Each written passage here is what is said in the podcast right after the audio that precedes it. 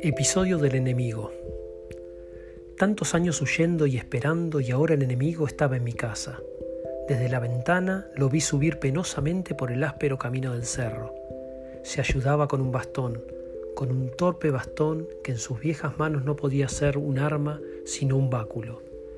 Me costó percibir lo que esperaba, el débil golpe contra la puerta. Miré no sin nostalgia mis manuscritos, el borrador a medio concluir y el tratado de Artemidoro sobre los sueños, libro un tanto anómalo ahí, ya que no sé griego. Otro día perdido, pensé. Tuve que forcejear con la llave.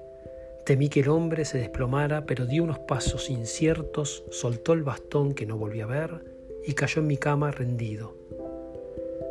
Mi ansiedad lo había imaginado muchas veces, pero solo entonces noté que se parecía, de un modo casi fraternal, al último retrato de Lincoln.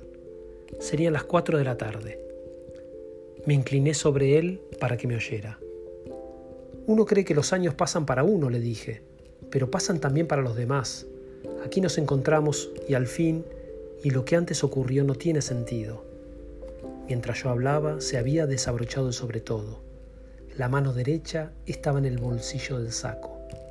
Algo me señalaba y yo sentí que era un revólver. Me dijo entonces con voz firme, para entrar en su casa he recurrido a la compasión. Le tengo ahora a mi merced y no soy misericordioso.